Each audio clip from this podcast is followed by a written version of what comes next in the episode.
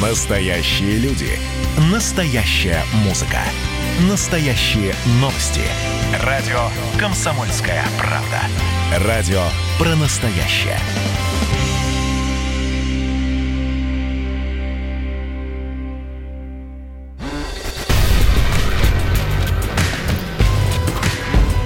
Не фантастика. Не фантастика. Программа о будущем, в котором теперь возможно все.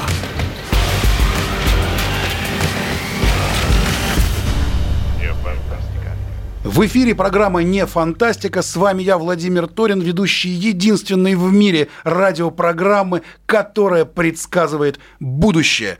Сегодня с нами Здесь в студии Эдуард Владиславович Бояков, художественный руководитель Московского художественного академического театра имени Горького, знаменитого МХАТа, театральный режиссер и педагог, продюсер, учредитель премии «Золотая маска», фестиваля современной пьесы, новая драма и просто очень известный человек из мира искусства и культуры. Здравствуйте, Эдуард Владиславович. Здравствуйте, Владимир. Ну что, вы готовы вместе с нами попрогнозировать, что же нас ждет в будущем? Давайте попробуем. Давайте попробуем. Ну вот, например, э, мы сейчас все время говорим о том, что Драматурги обычно рефлексируют, театральные режиссеры э, как-то осмысливают то, что произошло. А как насчет вот прогнозов на будущее? Каким будет вот театр сейчас, спустя вот эти вот, вот э, например, вот эти коронавирусы, пандемии, э, наше голосование по поправкам Конституции? Э, вот как вы думаете, что ждет театр в ближайшие два года, три, 5. Ну, я боюсь сейчас э, не попасть в формат, что называется, так, вашей, не вашей, бойтесь, у нас ничего ва, не страшного. вашей передачи, но э, я очень скептически отношусь э, к теме прогноза. Вообще для меня прогноз, прогнозирование это, это, это, это не совсем то. Э, я считаю, что, э, ну, с одной стороны, с другой стороны, у вас прекрасное название вашей передачи. Не фантастика. Не фантастика. Это значит, э, и вот здесь вот мне действительно все очень нравится, как Федор Михайлович Достоевский говорил о том, что никакая фантазия не выдержит сравнения с действительностью.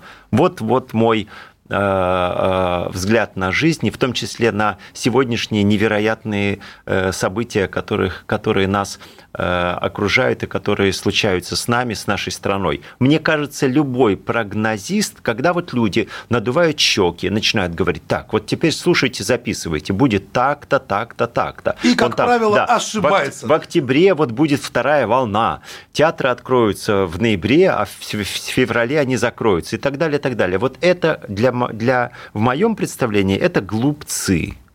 Это сегодня мы нас, на, живем в настолько непредсказуемом времени, настолько сложном, что если я и позволю себе прогноз, то он будет выглядеть парадоксально, но, я, но искренне говорю. Я прогнозирую на ближайшие месяцы, а может быть годы, ситуацию постоянной неопределенности. Вот так вот. То Уди... мы, уже, мы уже сразу подвесили все, будет все да, непонятно. Да, будет все непонятно. Вот, вот, вот, вот мой подход. Я, я вижу, что происходит с миром, я вижу, что происходит э, с глобальной системой, с политикой, с Америкой. Это, это, это, это, это важнейшие вещи. Вот так вот просто хихикать, э, смотреть на то, что там, про, когда э, чернокожее население э, там, э, рушит эти магазины, э, мод модные в районе Мейсис, э, самого известного старого нью-йоркского э, э, универмага.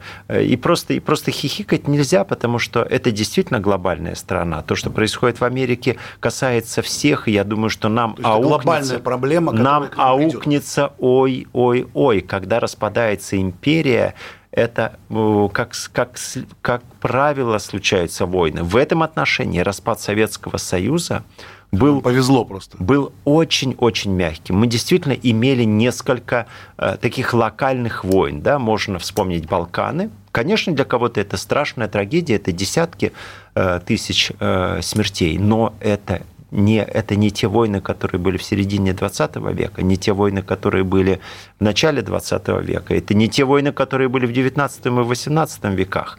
То есть мы все-таки вот этот двуполярный мир э, разрушился э, отно, отно, относительно мягко, да, да, бескровно. А, а однополярный мир, вот мир с гегемонией, с американским Микки Маусом, так сказать, на, цивилизацион, на вершине цивилизационной пирамиды, он сейчас разрушается, и э, надо быть готовым к очень серьезным потрясениям. Я думаю при этом, что в России относительно Э, относительно готова Россия к вот этим потрясениям. У нас есть Э, ощущение стабильности, у нас есть ощущение уверенности, у нас есть совсем другое само, самочувствие у народа, нежели было в 90-х годах, когда действительно вот тогда была турбулентность, так это турбулентность. И сейчас мы можем сохраниться как островок стабильности. Если нам это удастся, э, мы выйдем из, из этого периода, я думаю, что он несколько лет продлится, э, обновленными и окрепшими.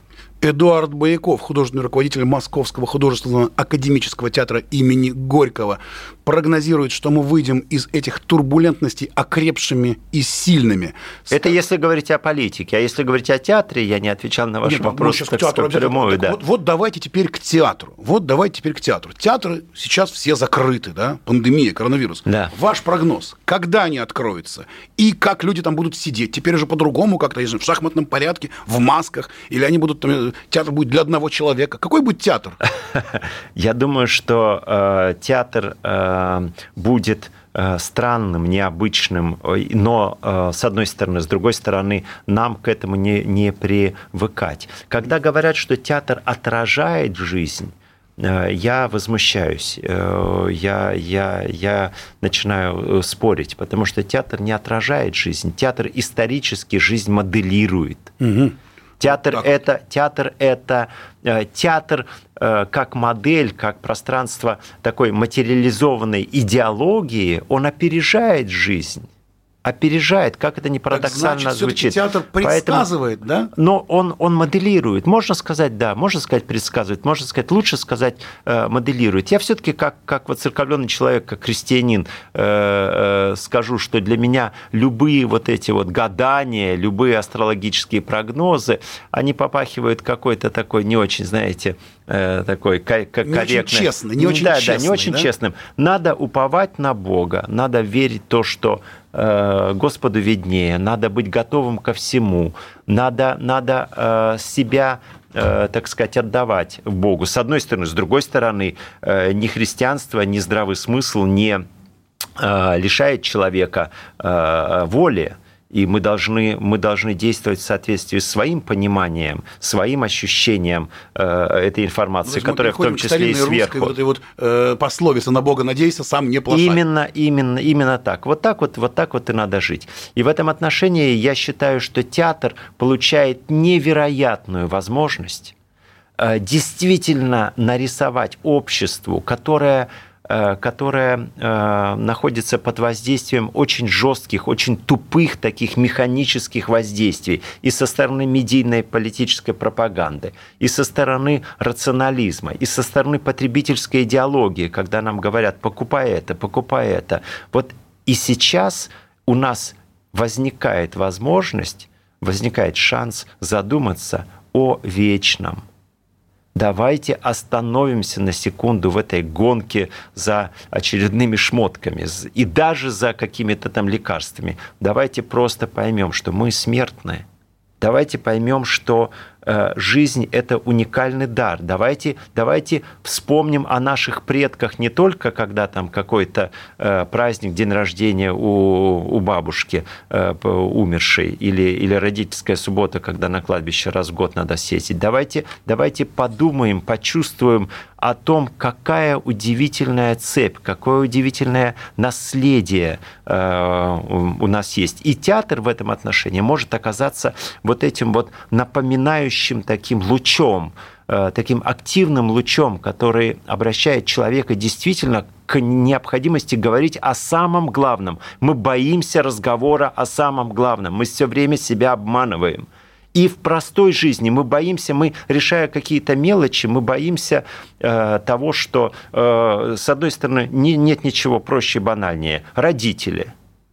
Самое главное, что у нас есть, это, это отношения с родителями отношение к родителям, отношение к, к их Э, к их, так сказать, наследству, к тому, что они нам передали. Так мы же не, мы же не думаем об этом, мы все время суетимся, мы, мы, мы, мы, мы боимся даже... А потом включается Фрейд, потом включается такое подсознание, начинается вытеснение, нас обидели, э, родители нам должны, что-то не додали и так далее, и так далее. Ломается матрица жизни. Театр должен возвращать человека к его истокам, к его смыслу, к его духовности. И не надо бояться этих пафосных, на первый взгляд, э, заявлений. Эдуард Бояков, художественный руководитель МХАТа имени Горького. Красивые, правильные и нужные слова, особенно сейчас, когда действительно мы поглощены какой-то странной, непонятной суетой. Кстати, в Библии очень много говорится про суету. И я удивлен, как вам удается вот это совмещать. Э, нечто библейское, нечто такое вот э, каноническое, православное. И, в общем-то, современные вот эти вот способы управления театром. Сейчас театр, например, в офлайне, в онлайне. Э, очень много ну, спектаклей ну, идет а в интернете. Да. И мы сейчас про это обязательно поговорим с нашим гостем Эдуардом Бояковым, художественным руководителем Московского художественного академического театра имени Горького. Э, мы буквально на две минуты прервемся и вернемся в студию. Ждите нас. Программа не фантастика, программа, в которой мы предсказываем будущее, и понимаем, будет ли жестоко к нам прекрасно и далеко. Программа о будущем, в котором теперь возможно все. Вернемся через пару минут. Не фантастика. Не фантастика. Программа о будущем, в котором теперь возможно все. Не фантастика.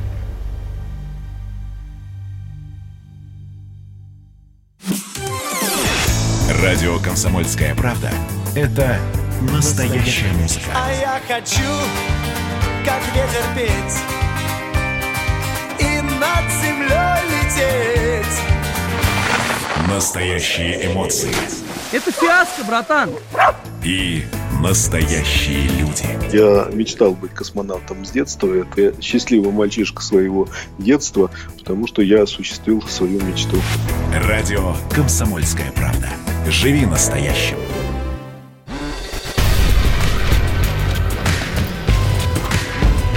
Не фантастика.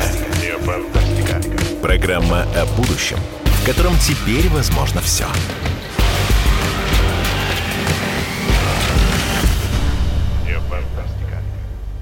Добрый день, добрый день еще раз, дорогие друзья. В эфире радио «Комсомольская правда». Программа «Не фантастика». Единственная в мире программа, которая предсказывает будущее. Программа о нашем будущем, в котором теперь возможно все. В этой программе были политики, журналисты, писатели, философы, астрологи, дипломаты, юристы, общественные деятели. А сегодня у нас именитый, прославленный, замечательный гость Эдуард Бояков, художественный руководитель МХАТа имени Горького. И мы начали разговаривать сначала о будущем, о политике, потом перешли на театр, и выяснилось, что все это очень-очень сильно взаимосвязано. МХАТ, МХАТ, великая, великая, великие буквы, да? Расскажите, пожалуйста, коротко, что сейчас переживает МХАТ имени Горького? Вам, наверное, пришлось отложить какие-то постановки, чем занимается театральная труппа сейчас? Вот сейчас вроде отступил коронавирус. Какие у вас планы на будущее? Вот об этом, пожалуйста. Ну, Действительно, прежде всего мы радуемся возможности э, войти в театр, потому что мы э, почти два месяца были лишены этой возможности. Был жесткий карантин, и э, мы были все в онлайне. Но у вас Но, тем сражения, не менее... у вас там сражения какие-то были нелегкие какие-то. Ну, эти, эти, эти, эти сражения во внешнем контуре кого-то э, интересуют. На самом деле в театре давным-давно уже рабочая атмосфера. Э, те, кто не соглашался с моей э, художественной политикой, в общем-то, отстранены от репетиции, собственно, и все, говорить здесь нечего.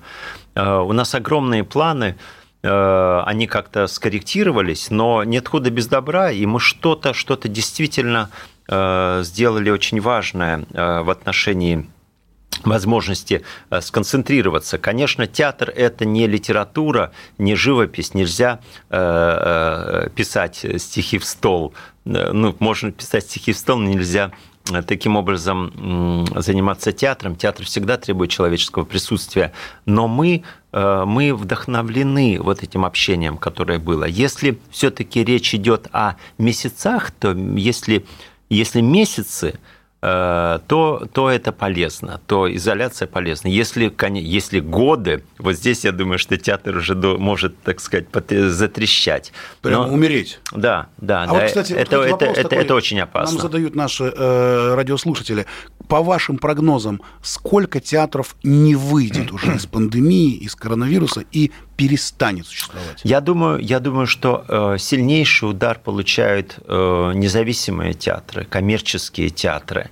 Эм, знаете, э, ну, честно, откровенно скажу, про некоторые такие независимые коммерческие театры я, в общем-то, не подбирая слов, скажу, ну и бог с ними, ну и хорошо, что они не выживут. Некоторые театры, которые сделаны на частные деньги, которые в которых очень большая зависимость от э, кассы. Э, некоторые театры надо поддерживать, и Э, их жалко. Я думаю, что государство должно задуматься не только о поддержке государственных театров, коим МХАТ является. Я думаю, что все государственные театры выживут. Э, так или иначе, они откроют сезон, и я уверен в этом. Но то, что изменится вот э, состояние, изменится структура спроса, изменится отношение зрителя, это совершенно факт. Опять же, некоторые, и здесь я слышу потрясающе разные мнения. Некоторые, некоторые люди, некоторые эксперты говорят, вот теперь нужна будет только развлекаловка,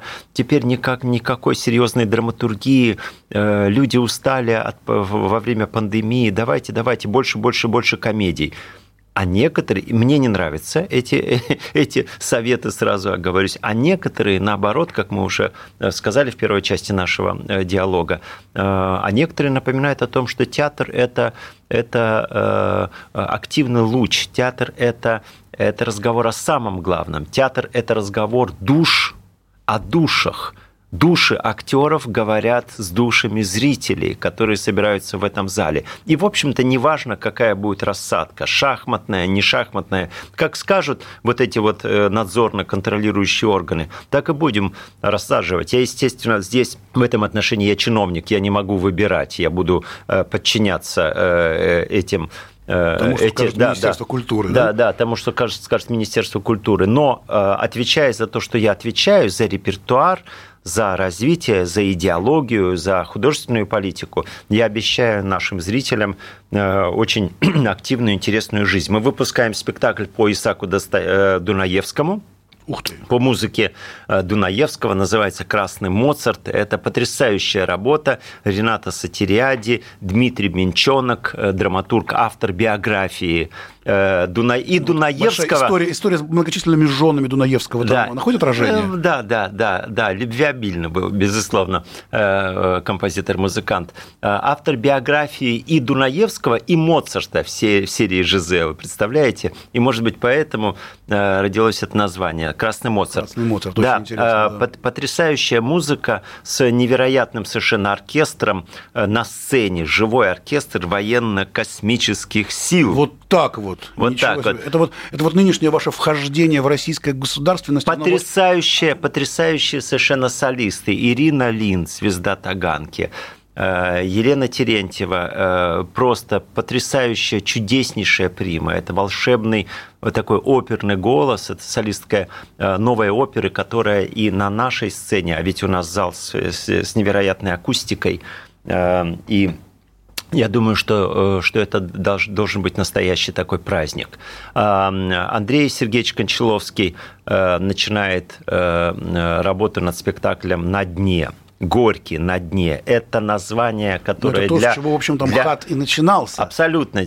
Вы, вы очень приятно слышать, что вы так, хорошо знаете историю нашу, потому что это действительно, это, это, это корни МХАТа. Э, МХАТ начинался не только с чеховской «Чайки», которую сделал театр абсолютно легендарным и культовым в среде. С тех пор ну, появился такой вот, занавес, да? Да, да, да, да, да, да, так вот в среде такой богемы, да, но именно сочетание богемности чеховой, чеховской чайки и антибогемности Горьковского на дне, да, да, именно сочетание сделало МХАТ национальным театром. И я обязан эту линию развивать, я обязан думать и об истории, и о чистом искусстве, и о народности, и о политике. МХАТ не, не может быть э, театром какой-то одной эстетики, поэтому э, наряду э, с, э, с «На дне» э, Кончаловского «Горького» мы работаем над спектаклем по э, пьесе Святослава Рыбаса о Столыпине. У, у премьер-министра мало друзей – так называется. Так называется спектакль. Хорошее название. Очень, очень хорошее. К вопросу о прогнозировании о ну, будущем. Сейчас вообще просто Столыпин как бы очень неожиданно модной фигурой стал. Мы знаем с вами почему. Он очень актуален. Он правда, он очень актуален. Я думаю, что это действительно такой, такой пример, в котором надо э, разбираться. Когда нужна Для того, чтобы... Россия, а не нужны великие да. потрясения. И да? в разговоре о будущем, коли мы говорим о будущем, все истоки, все решения, все правильные формулы лежат только в правильном анализе прошлого. Без прошлого мы не поймем ни будущего, ни настоящего. Это точно совершенно. Поэтому и Столыпин, поэтому слово о полку Игореве, который... Э, который даже так, который, даже слово о полку Игореве Да, да, в переводе Дмитрия Сергеевича Лихачева, ну, в редакции Лихачева, это, это великий текст, великий перевод, если так можно выразиться. Э, и Игорь Ларин прекрасный питерский режиссер э, выпустит. Это все премьеры э, осени.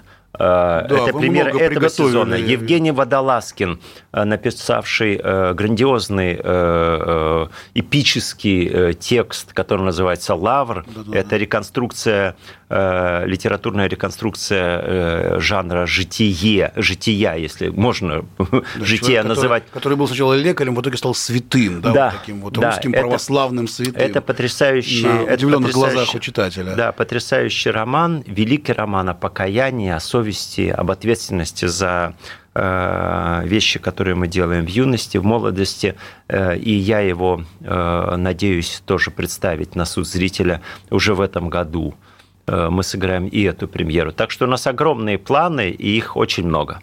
Так, у нас остается всего одна минута, всего одна минута. Коротко, давайте так. Значит, мы с вами поняли, что очень большие планы у театра. Но все-таки хотелось бы вот еще раз вернуться к этой вот цитате из «Москва слезам не верит». Помните, когда говорит, не будет ничего, ни театра, ни книг, будет одно сплошное телевидение. Угу. То есть вы предрекаете, что все-таки театр не умрет, и не только не умрет, а будет развиваться. Я, правильно я не просто предрекаю, я уверен в этом. Чем больше в нашем мире будет цифрового безумия, чем больше вот этой зависимости от гаджетов и от вот такой вот механически рационально организованной жизни, тем больше будет наш сознательный или подсознательный запрос на живое общение э, э, душа с душой. А это может обеспечить только театр. Отлично. Эдуард Байков, художественный руководитель МХАТа имени Горького. Мы с вами сейчас буквально на 4 минуты уходим в перерыве на новости и встречаемся с вами через 5 минут. К нам, к нашей беседе присоединится миллиардер Игорь Рыбаков, человек, который тоже очень неплохо знает российский и международный театр. И мы продолжим наш разговор с Эдуардом Байковым о том, что же будет дальше в культуре, в искусстве, к чему мы придем. Не фантастика, программа о нашем будущем, в котором теперь возможно все. Программа о том, как нереальное сегодня превращается в наше совершенно реальное завтра. Мы вернемся в студию ровно через пять минут. Не отключайтесь. Не фантастика. Не фантастика. Программа о будущем, в котором теперь возможно все.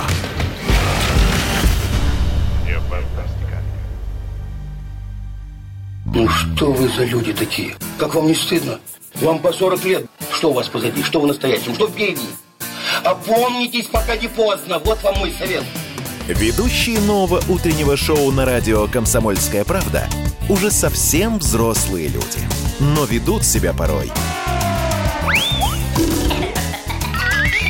Особенно, когда собираются все вместе. Они обсуждают, советуют и хулиганят в прямом эфире – с понедельника по пятницу. Начинайте день вместе с программой «Взрослые люди». Ведущие Тутта Ларсон, Валентин Алфимов.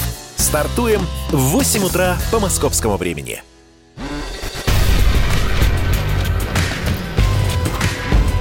Не фантастика. Не фантастика. Программа о будущем, в котором теперь возможно все.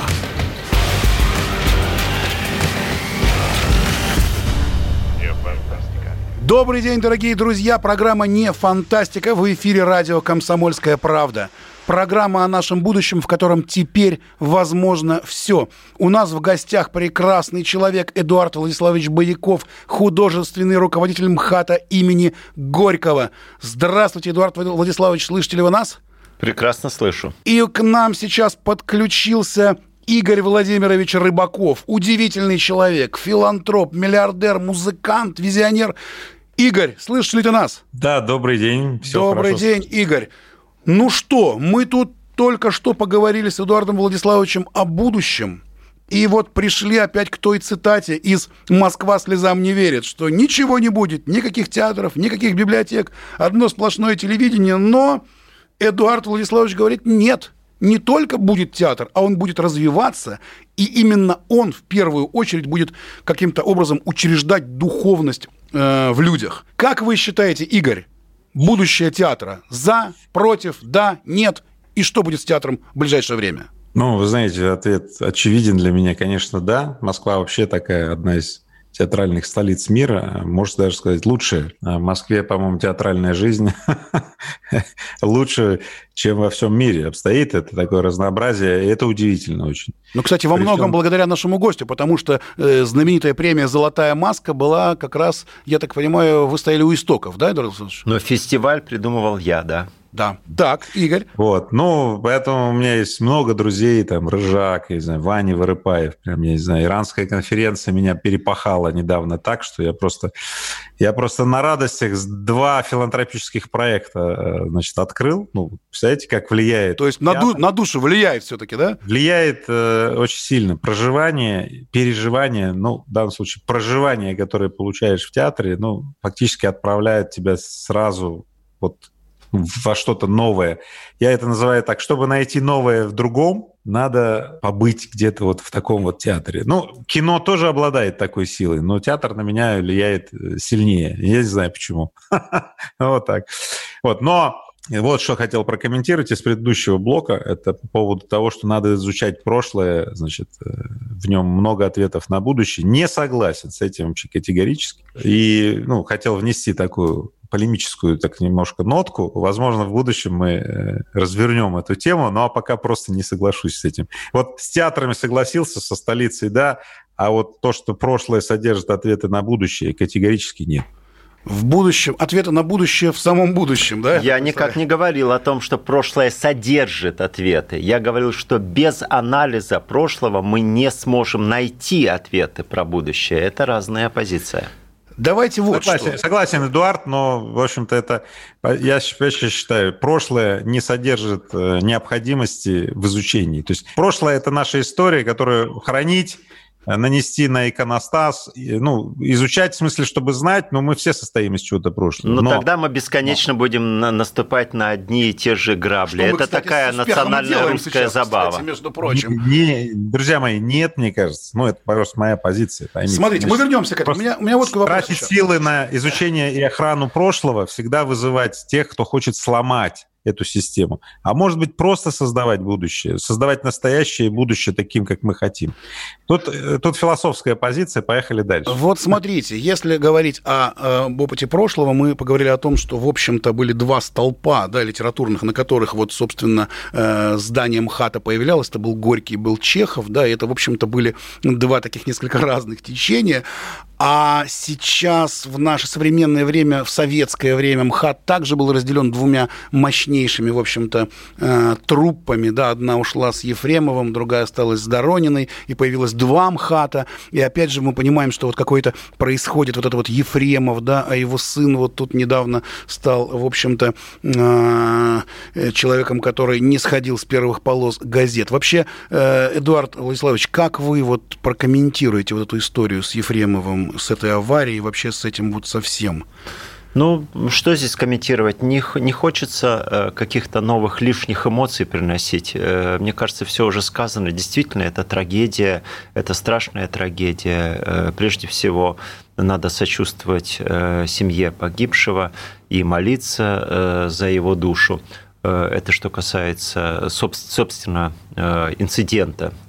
Что касается Михаила, то он действительно шел к этому человек, который чувствовал свою безнаказанность, и мы все эту безнаказанность развивали, мы ее формировали. Отношение к вот этим э, так называемым звездам в медийном поле, это наша ответственность. Не только звезды виноваты, мы этих, этих миллионеров, э, блогеров своими лайками, своими перепостами Э, и э, создаем. Мы множим эту ситуацию, мы развиваем эту плесень, эту ризому, эту горизонтальную такую развивающуюся э, медийную нить, в которой люди, которые не обладают духовным авторитетом, которые не обладают интеллектуальными данными, а просто обладают какими-то качествами. Вот здесь вот постебаться, вот здесь вот как-то подмигнуть, вот здесь вот стишки какие-то прочитать, вот, вот наиболее вот, вот что-то вот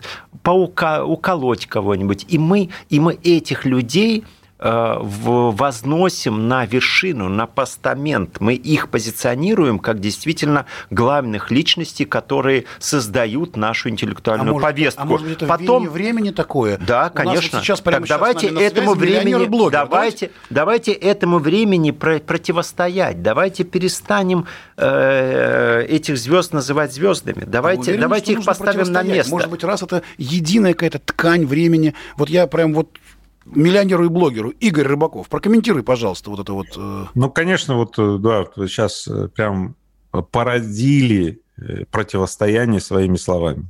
Вы, защищая позицию типа, ну вот, надо их порицать и так далее, вы просто открываете противостояние и дискуссии. Конечно, это путь никуда. Взрывайте бомбу, бомбу. Да, я сказал следующее. Вы никогда не победите, да и нужна ли пирова победа, раскол в обществе, кому нужен? Никакого поэтому, порицания я не предлагаю. Нужно как-то поэтому, поэтому, если человек споткнулся, а он споткнулся, есть трагедия, да, он споткнулся и так далее. Вот не надо строить на камнях вот этого спотыкания какой-то храм, и говорить, вот, теперь надо то и то. Не надо ничего. Надо продолжать жить дальше.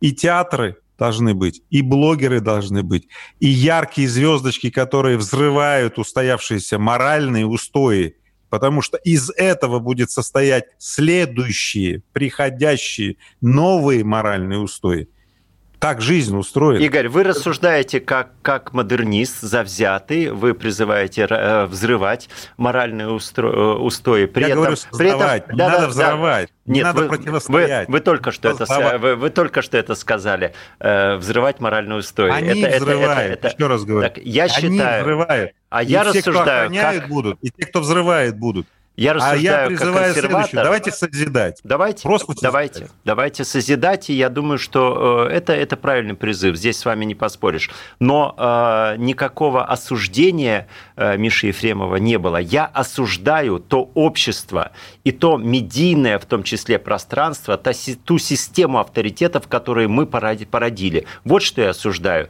Миша будет отвечать перед судом и собственной совестью. И я ничего против него не скажу скажу и не буду говорить. А то, что мы породили вот эту отвратительную ситуацию, вот этих отвратительных звезд, которые э, из каждого утюга на нас лезут и заставляют слушать не только э, людей взрослых, которые как вы, как я, более или менее, но защищены каким-то образованием, каким-то опытом, но и молодых людей, они просто и облучают буквально. И вот, вот за эту штуку нам с вами отвечать придется. И здесь я, безусловно, буду осуждать и буду воевать. Я на войне. Это война семиотическая, война образов, война сценариев, война вседозволенности, война, которая следует из того, что я не соглашаюсь с вашей формулировкой о том, что разрушать моральные устои. Мы сначала разрушаем моральные устои, мы сначала сопереживаем какой-нибудь девочке, которая ушла от мужа, потом она сделала аборт, мы переживаем, потом, потом она захотела поменять пол, мы тоже ей должны сопереживать, потом они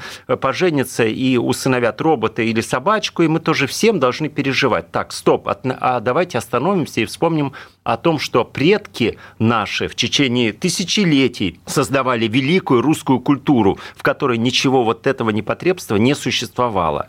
И я не хочу мириться с тем, что сейчас какие-то вот такие фрики диктуют э, мне и моим детям э, сценарий жизни. Я вашу позицию прекрасно понял. Моя позиция заключается в том, что э, значит, мнение и сомнение живут рядом. Причем они уживаются. И мнению, и сомнению не нужно воевать, не следует воевать. Это разрушит всех. Поэтому моя позиция заключается в том, что я не хочу войны. Я не хочу противостояния, я не хочу разрушения, я хочу сожительствовать со своим мнением, со своим сомнением. Кстати, мое сомнение отчасти питается вашим мнением, и это здорово, это прекрасно. И я никогда слов войны не употребляю, и никого не настраиваю на войну. И других призываю. Друзья мои, война погубит всех нас. Безусловно, безусловно, Игорь, здесь, здесь с вами я, конечно, э, не буду спорить, я буду только я соглашаться. Я я Но война, война есть и о, война образов. Э, в этом отношении в Евангелии сказано не только знание, Эдуард, Эдуард но и Бояков, меч. художественный руководитель МХАТ имени Горького, Игорь Рыбаков, филантроп-миллиардер, Владимир Торин, программа «Не фантастика». Вернемся через две минуты в студию. Не фантастика. Не фантастика. Программа о будущем – котором теперь возможно все.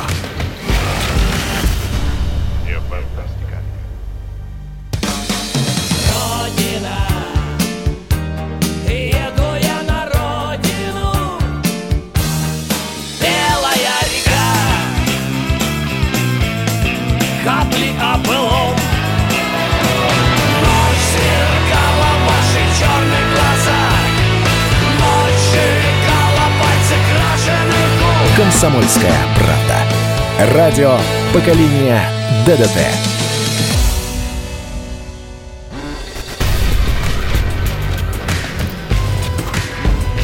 Не фантастика. Не фантастика. Программа о будущем, в котором теперь возможно все.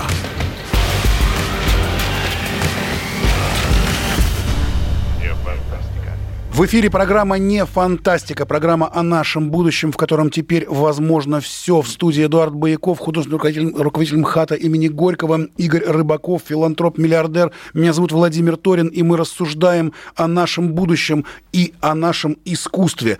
Пожалуйста, Эдуард, не успели вы возразить, договорить, просто реклама взяла нас и перебила на самом таком взлете. Ну, Прошу. я ни, ни в коем случае не хочу э, противостоять э, вот так вот категорически э, тому, что я услышал э, от Игоря. Я э, слышу, и мне очень симпатично, и резонирую с его словами о необходимости созидания. Это безусловно. Но, тем не менее, наступают моменты, когда нужно защищаться. А давайте сразу и, про и, созидание. и, и тогда война становится священная.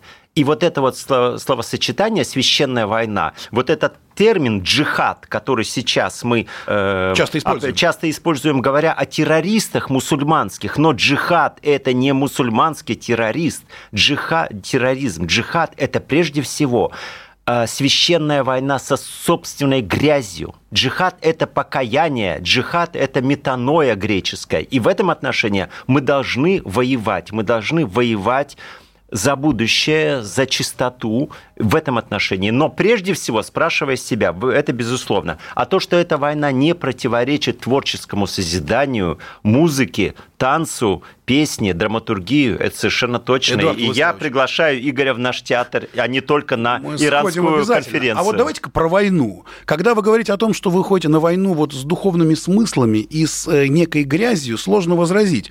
А что э, делают вообще театральные деятели на войне настоящие? Насколько я понимаю, вы много раз ездили на Донбасс. Э, что там вообще на Донбассе? И э, я так понимаю, что вы Не только я. вполне себе с Захаром Прилепиным э, образуете партию прекрасную. Нет, нет, партию я не образую, я, я сочувствую, я Захар мой Вы друг. Захару или партии, или вообще Захару, Захару, Захар мой друг, брат, соратник, он мой заместитель в Амхате, но партия это его дело, так же как и писательство его дело. Я его считаю э, выдающимся, важнейшим э, современным писателем русским. Его роман «Обитель» – это крупнейшая, э, наряду с упомянутым мною уже э, романом Водолазкина, э, вообще м, крупнейший роман э, нашей эпохи. Но, тем не менее, у каждого свои биографии. На Донбасс я ездил по, э, так сказать, по своей совести, не просто ездил, но и э, делал поэтический спектакль по книге Захара, которую он собирал, посвященную современной поэзии. И это был потрясающий момент в моей жизни. Я никогда этого не забуду. Я много раз был на Донбассе и, конечно, буду там обязательно. Это, это русская земля, это территория русского языка, русской культуры, священная совершенно земля для меня, и я не, я не могу бросить этих людей. И эти театры, которые были потрясающие, там такие истории, у нас нет времени, я бы рассказал бы, вы, вы, вы, вы бы были бы просто потрясены, когда люди перед самыми бомбежками за несколько месяцев до начала войны ставили Вагнера, и когда эти снаряды сожгли э, декорации спектакля, представляете, причем какая символика Вагнера, Да, и конечно. это, это, это просто чудо. Этот директор умер И от до сих пор сердечного... В Израиле не играют Да, Вагнера. да, да. Э, Этот директор э, оперного театра балетного умер от сердечного приступа. Такое, та- такие были действительно э, на- нагрузки. Ну вот, что Ну, а вы касается... чувствуете, что есть какое-то противоречие здесь? Вот условный Водолазкин, да, это рефлексирующий интеллектуал, да, с хорошим языком, с прекрасными текстами. Владимир, дорогой, да, я понимаю, а о чем вы говорите. Прилепин человек, который разворачивает знамя. Вот моя позиция, и это, кстати, имеет отношение к нашему спору с Игорем, который я вот, в который я вступил. Моя позиция не противостоять, а взять и Водолазкина, и Прилепина в русскую культуру. Когда Прилепин издает книгу, которая называется «Взвод», где Державин, не только Денис Давыдов, который мы, которого мы знаем, но и весь, весь золотой век русской поэзии, весь. Это поэты, офицеры, это вояки, это прокуроры, это юристы, это губернаторы. Державин, великий русский поэт, это губернатор, это вояка, который гонялся по степям за, за Пугачева. Мы же понимаем с вами, что по-другому нельзя было сделать карьеру. Так э, прекрасно, так и сейчас нужно, нужно не бросать, не выплескивать, не выплескивать э, вот, с постмодернистским либеральным вот этим дискурсом ребенка сутевого. Мне кажется, очень важно. Поэтому я за то, чтобы объединить и я, я тоже против противопоставления наших дискурсов, но мы должны принимать, и в том числе разговор о современном языке, о современном поиске, о современной эстетике, ну, постмодернистской эстетике, должен, должен не э, отвергать э, традицию. Игорь, что скажешь на это? Мне очень понравился кейс с Державиным, да, и ваше замечание, что иначе нельзя было сделать карьеру, да. Да. Есть такое наблюдение у меня, что сейчас деятели культуры в России, хранители культуры, продвигатели культуры, да, ну, они, вообще говоря, увлечены карьерой. И ради карьеры готовы на все. Ради того, чтобы получить очередную субсидию, готовы на все. Точнее так, на многое. Но Мгм. то, что я вижу, меня больше тревожит. Гораздо больше, чем все, что Эдуард рассказал.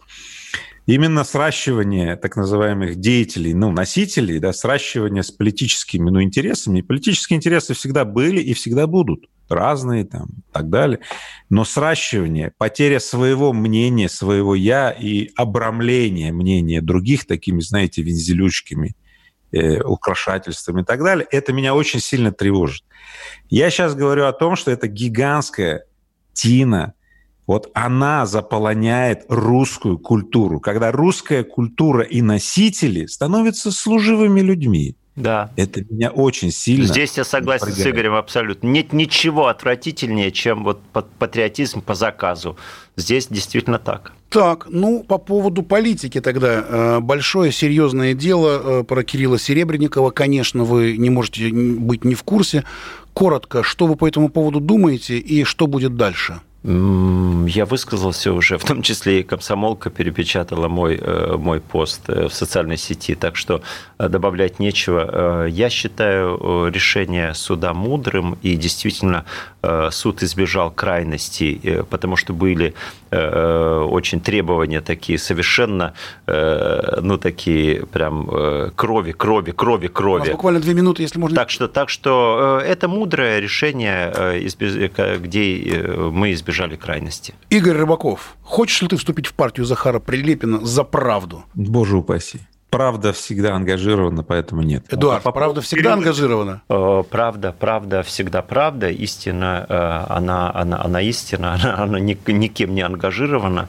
Э, Она принадлежит Госп- Господу Богу. В этом отношении, в общем-то, это все слова. Эдуард Бояков, Игорь Рыбаков, Владимир Торин. Программа «Не фантастика» на радио «Комсомольская правда». Ждите нас, мы скоро придем в эфир еще. А сегодня до свидания, мы расскажем о будущем в следующей программе. До свидания. Не фантастика. Не фантастика. Программа о будущем, в котором теперь возможно все. Не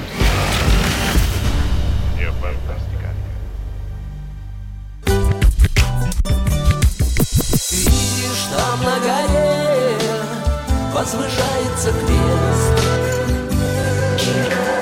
Я раньше и не думал, что у нас на двоих с тобой одно лишь дыхание. Ален Делон говорит по-французски. Комсомольская правда. Радио поколения Наутилуса Помпилиуса.